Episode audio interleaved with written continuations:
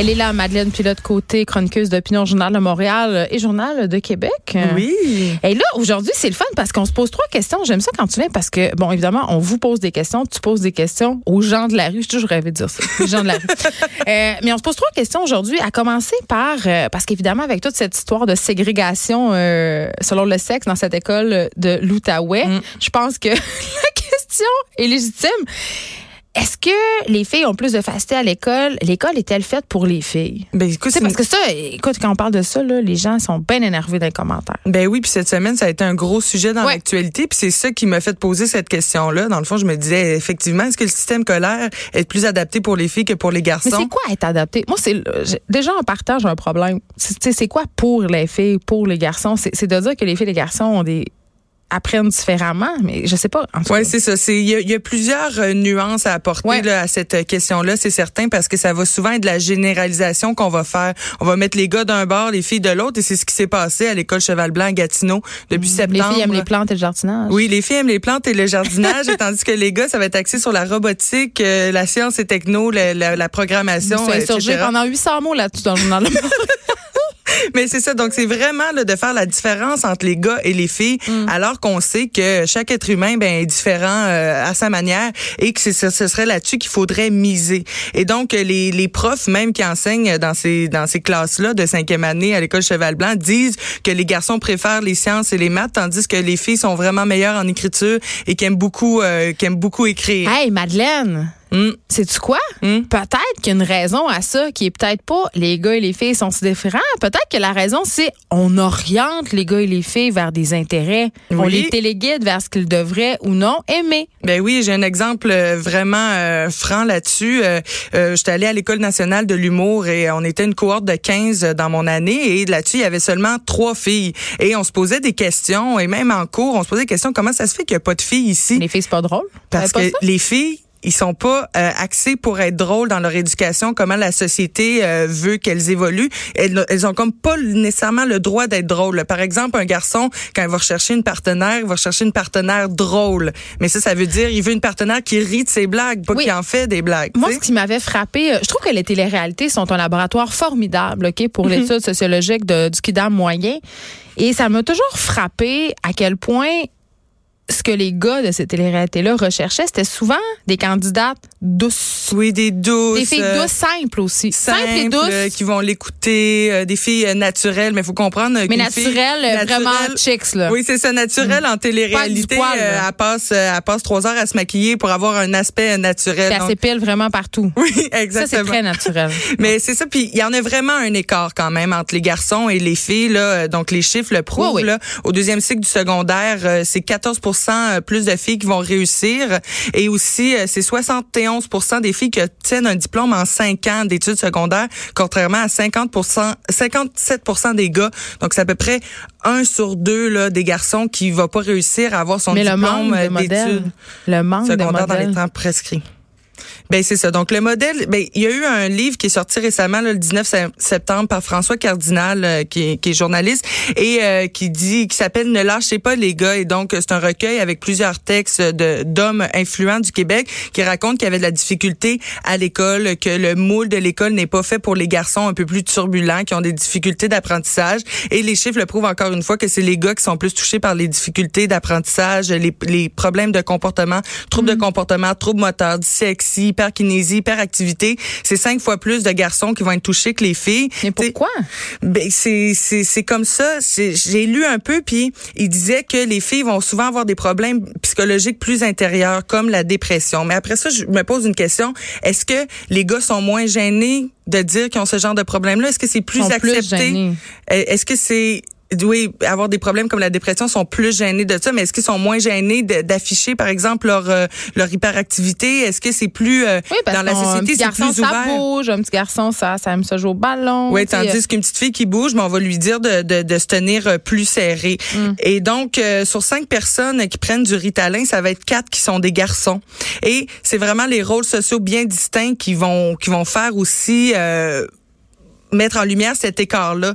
Aussi, le rythme de maturation différent. Les jeunes filles vont maturer plus vite, vont comprendre un peu plus la société dans laquelle elles vivent, un peu plus rapidement des fois, et euh, les modes d'interaction qui sont plus différents. Les filles on, vont être de tendance plus coopérative, tandis qu'un garçon va être de tempérament plus compétitif. Et ça, c'est des, des données de l'Université du Québec, encore des grosses généralisations. Et il y a d'autres facteurs euh, sur lesquels il faut miser. Par exemple, ça va dépendre aussi de la famille de l'élève.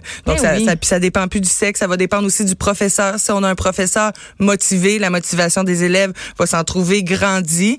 Et euh, ce qu'on dit, il y a une, euh, une professeure qui s'appelle Thérèse Bouffard du département de psychologie de l'UCAM qui disait que euh, les garçons sont socialisés par l'intelligence. On dit à un garçon, par exemple, si tu as bien réussi, c'est parce que tu es intelligent. Tandis que ce qu'on va dire à une fille, c'est si tu as bien réussi, c'est grâce à ton travail, à tes efforts.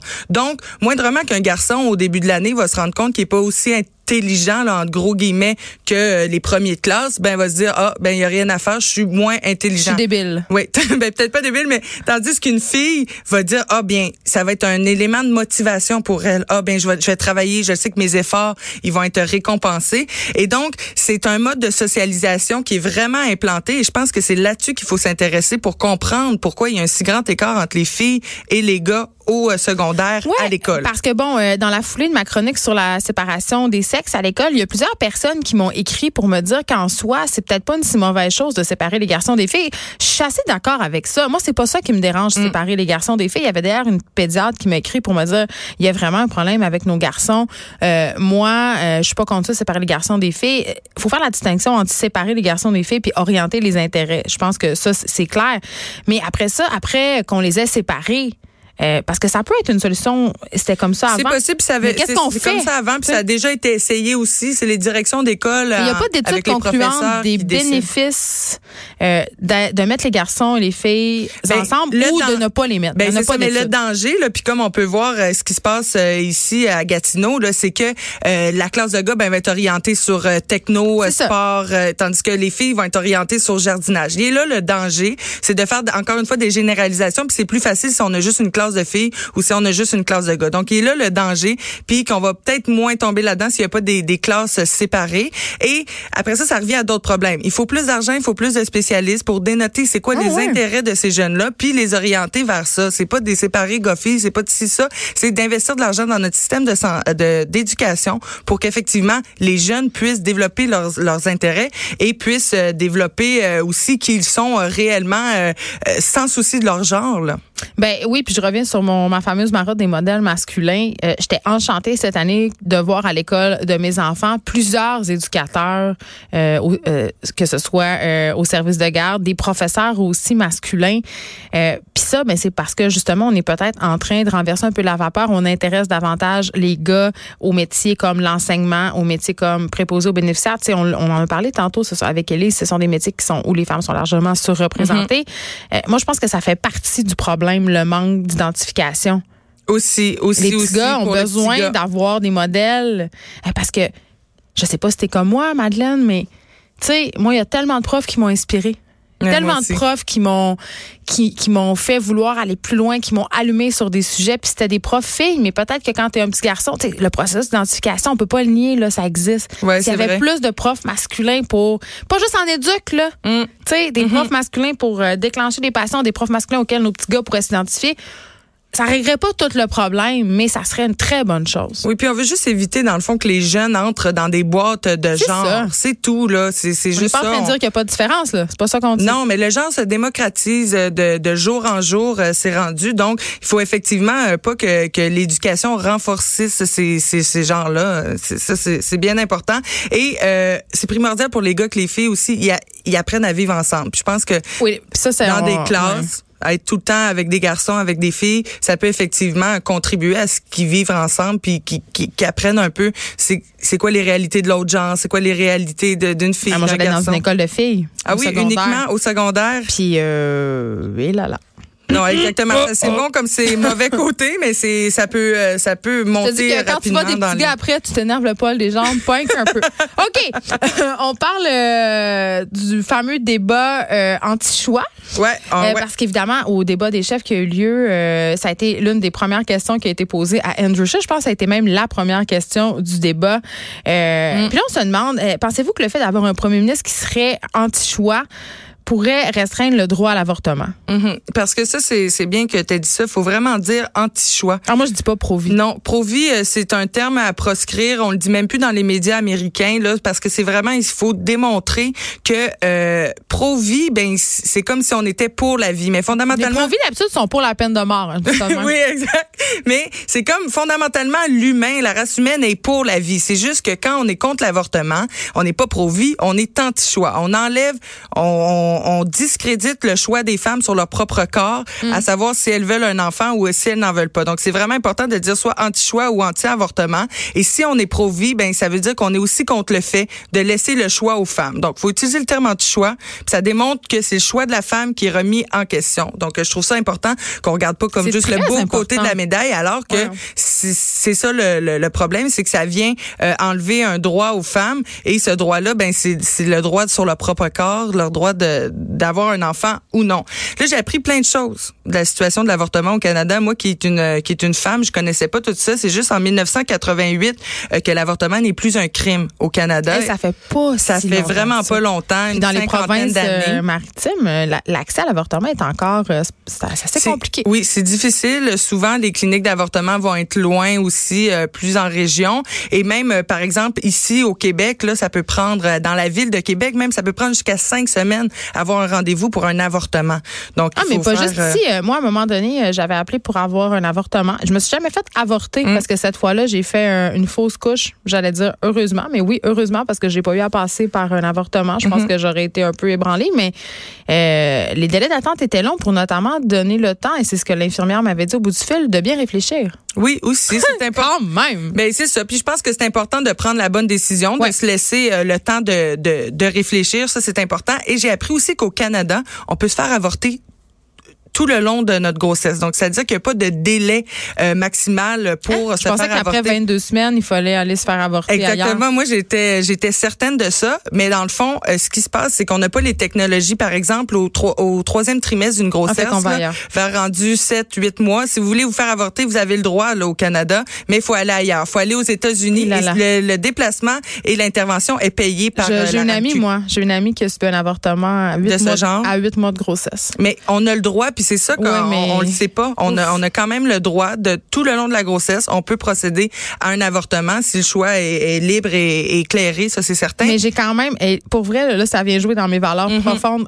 Un avortement tardif comme ça, quand on parle de 38 semaines, c'est un bébé qui est viable. Mm. Tu sais, quand il n'y a pas de conditions euh, médicales, qui euh.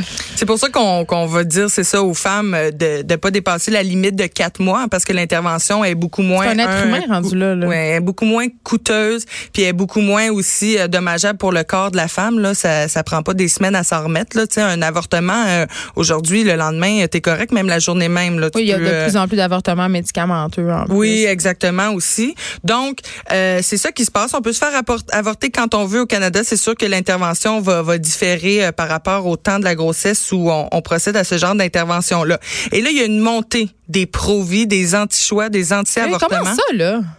On ne sait pas encore c'est quoi les raisons, mais on, dirait que la voix des, des, des anti-choix se démocratise. C'est moins gênant euh, de dire qu'on est euh, anti-choix. C'est même, euh, ça devient presque valorisé. Puis il y a eu une étude sur les discours et pratiques des centres pro-choix et anti-choix qui a été réalisée à l'UCAM et ça dit qu'il y a de plus en plus de centres anti-choix au Québec. Il y en avait 15 en 2015 et maintenant il y en a 27 au Québec et donc ça a presque doublé là en 3-4 ans. Et ces centres-là anti-choix c'est des centres euh, qui vont, euh, par exemple, quand on fait une recherche là, pour euh, se faire avorter, trouver un centre d'avortement, eh bien, il va y avoir dans les recherches des centres anti-choix qui vont un peu se mélanger. Donc, on peut se tromper là, si on veut se faire avorter et aller consulter, par exemple, un site web d'un centre anti-choix. On appelle là-bas et ils vont nous dire, vont essayer de nous convaincre en disant des informations mensongères. Ouais, je sais, on a déjà pogné un groupe ici. On a appelé SOS grossesse, puis ils m'ont dit n'importe quoi, comme quoi ils broyaient les bébés avec des balayeuses, puis. Oh non, non non, On les a piégés. Le, le but, c'est de faire peur. Là, on va parler d'infertilité, de risque de cancer, euh, l'avortement, c'est un meurtre, euh,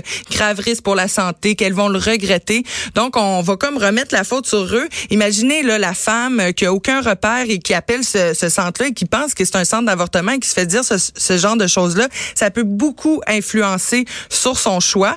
Et euh, on dirait que cette voie-là anti-avortement est de plus en plus décomplexée, puis on comprend pas encore les facteurs, hein, sont encore flous, et il faut vraiment faire attention de pas être berné. Il y a des organismes aussi qui sont pro-choix, puis ces organismes-là, c'est eux qu'il faut consulter là, si on veut avoir euh, recours à l'avortement. Ils vont donner vraiment les informations de façon impartiale, et eux considèrent qu'un avortement est aussi moralement valable qu'une poursuite de grossesse. Mais oui. Et donc, le choix revient encore une Mais- fois à la femme. Puis Mais quand même, euh, tu sais, bon, euh, Andrew Scheer, il a pas voulu le dire au débat s'il était euh, anti-choix, sauf qu'il l'a avoué quelques jours plus tard euh, dans les Martyrs. Mais hier, Antoine Robitaille disait à ce micro que Justin Trudeau, en 2011, il, il a dit qu'il était anti-choix. Oui, j'ai euh, appris ça. Effectivement, il a dit euh, qu'il rien, était, euh, qu'il était anti-choix. Mais au moins, dit que ça influerait pas les politiques de son gouvernement, mais quand même. ben c'est c'est des valeurs personnelles. Puis moi, ça me fait peur d'avoir quelqu'un à la tête d'un pays qui a des valeurs personnelles pareilles. Euh, Andrew Scheer dit que s'il est au pouvoir, ne réouvrira pas Ouais. le débat. Cependant, ça reste une promesse politique. Va-t-elle euh, va-t-il la tenir? Donc, à voir. Le danger de réouvrir ce genre de questions-là, c'est un danger de régression, comme on a vu aux États-Unis. Eh oui, aux États-Unis, États ça va vraiment dotés, pas euh, bien. Là, il y a sept États euh, qui ont restreint le droit à date en 2019. Euh, le genre de droits qui sont restreints, là, par exemple, en Georgie, Ohio, Kentucky, Mississippi, interdiction d'avortement dès la détection d'un rythme cardiaque. Ça, c'est six semaines. Hey, est-ce qu'on est dans la servante écarlate, quoi, là? C'est- Écoute, j'ai j'ai- j'ai- j'ai écouté La Servante écarlate, euh, qui, qui est un monde un peu une dystopie où euh, les femmes euh, qui ont le pouvoir d'être enceinte parce que c'est plus les femmes qui, qui- les femmes sont plus capables d'être enceintes il y en a seulement quelques-unes ben, qui sont comme enfermées pour qu'on leur fa- fasse faire des bébés et donc euh, je me je me dis euh, c'est peut-être que ça s'en vient là faut pas être alarmiste Non, mais quand même, c'est inquiétant, cette c'est- montée-là, euh, cette régression, tu sais. oui, c'est ça. Puis on se demande, est-ce que ça, ça va faire une vague ici aussi au Canada? Si on réouvre ce genre de questions-là, est-ce qu'effectivement, on va pouvoir subir, subir une régression ici? La question euh, de l'avortement, elle n'est pas encore. euh, il reste encore du chemin à faire de l'avortement. Donc réouvrir la question pour faire une régression, c'est la chose qu'il faut éviter absolument. Ça, c'est certain. Il faut conserver les acquis et bâtir là-dessus parce que c'est pas encore euh, l'accès à l'avortement comme tu disais dans les régions il est pas encore assez euh, démocratisé c'est pas encore assez, assez accessible et donc il faut pas euh, revenir sur les acquis. Au contraire, il faut bâtir sur les acquis et c'est ça qui est dangereux avec un, un gouvernement conservateur. On le sait que les conservateurs euh, de nature, euh, sûrement, euh, sont pas mal tous anti-choix. Et donc, euh, de réouvrir ça, de, de donner le pouvoir aussi aux députés de, de peut-être voter une loi anti-avortement. Donc, le but, c'est pas d'interdire l'avortement comme ce qui se passe aux États-Unis, c'est de complexifier le droit à l'avortement. Donc, de mettre des Des procédures... bâtons les roues. Des bâtons des roues qui rendent le tout plus difficile puis qui vont faire poser de plus en plus de questions aux femmes. Et on peut euh, on peut parler d'une dernière chose qui m'a fait plaisir. On se parle du clitoris. Oui, Est-ce qu'il est reconnu à sa juste valeur? Euh, Alors, qu'a répondu, Madeleine? Ben écoute, il commence à être reconnu à sa juste valeur. Ça fait pas longtemps qu'il euh, commence à être reconnu. C'est parce que ça m'a intéressé parce qu'il y a un livre qui s'appelle Politique du clitoris de Delphine Gardé euh, qui est sorti il y a deux jours, le 2 octobre 2019. Elle, c'est une historienne, sociologue, professeure à l'uni- l'université de Genève et elle elle dit dans son euh, ouvrage que le clitoris est politique. Et je me suis euh, ouais, je me suis intéressée à ça. hein. Le titre de l'ouvrage c'est Politique du clitoris. Le clitoris est politique. Et ce qu'on apprend, c'est que c'est seulement depuis 1998. Donc ça fait pas longtemps, là, deux euh, deux années avant Dix le ans millénaire. après l'avortement. Ouais, dix ans après l'avortement, qu'on s'est réellement intéressé au clitoris et qu'on a vu les vrais schémas du clitoris. Au début, Oui, c'est très gros, là, par en c'est très gros, c'est 10 cm. Donc, le- le- l'organe du clitoris, on parle de 10 cm. C'est juste la pointe de l'iceberg qu'on voit, là. Juste la pointe hein, de quel- quelques millimètres qu'on appelle le prépuce euh, du, du le gland du clitoris. Ah, un vocabulaire masculin pour décrire un organe Oui, féminin. exact. Mais depuis l'Antiquité, jusqu'à 1998, quasiment, on disait que euh, l'organe euh, euh, géniteur féminin était l'inverse du pénis, mais à Oui, l'intérieur. atrophié aussi. Freud Oui, disait ça. atrophié, Un pénis que c'était euh, que c'était le le, la vulve a seulement été euh, étudiée par rapport au pénis. Ça n'a jamais été étudié toute seule. Ah, je pensais que c'était le monde entier, moi, qui était vu de cette façon, par rapport au pénis. Mais tu, ah, OK. Mais ça, On est vendredi, hein? J'ai le droit d'être un peu de mauvaise foi. mais ça continue, puis il y a plus en plus de, de clitoris aussi qui sont brandis dans les manifestations. On voit de plus en plus d'images du clitoris. Il y a même de l'art. euh, Il y a même de ouais. l'art aussi. Mon ami elle s'est acheté un clitoris brodé. Euh, Il y a, il y a plein de donc c'est comme la démocratisation du clitoris et je suis vraiment It's going contente de voir ça effectivement. Puis un clitoris c'est politique parce que le livre, il nous fait comprendre que l'anatomie est politique, surtout quand il est question des femmes. Tu sais, le savoir sur le corps, le sexe, la sexualité, ça a été produit essentiellement par des hommes dans l'histoire. Et donc, juste de de, de s'intéresser au clitoris, ben ça devient un, un geste politique. Tu sais, les femmes, ça va alimenter la fierté des femmes, puis aussi on- c'est les scientifiques femmes aussi qui, qui mettent ces questions-là à l'agenda. Tu sais, à- Se réapproprier aussi la sexualité, pas juste d'un point de vue masculin. non, exactement. Puis contribuer, encore une fois, c'est ça, à la fierté des femmes. Puis c'est ce livre-là, c'est pour parler de savoir, de pouvoir, mais aussi d'imagination et de liberté, parce que c'est pas terminé. Ça s'appelle Politique du clitoris. C'est par Delphine Gardet. Oui. Merci beaucoup, Madeleine. Puis de l'autre côté, on peut te lire évidemment dans le Journal de Montréal et le Journal de Québec. Merci. De 13 à 15, les effrontés. Cube Radio.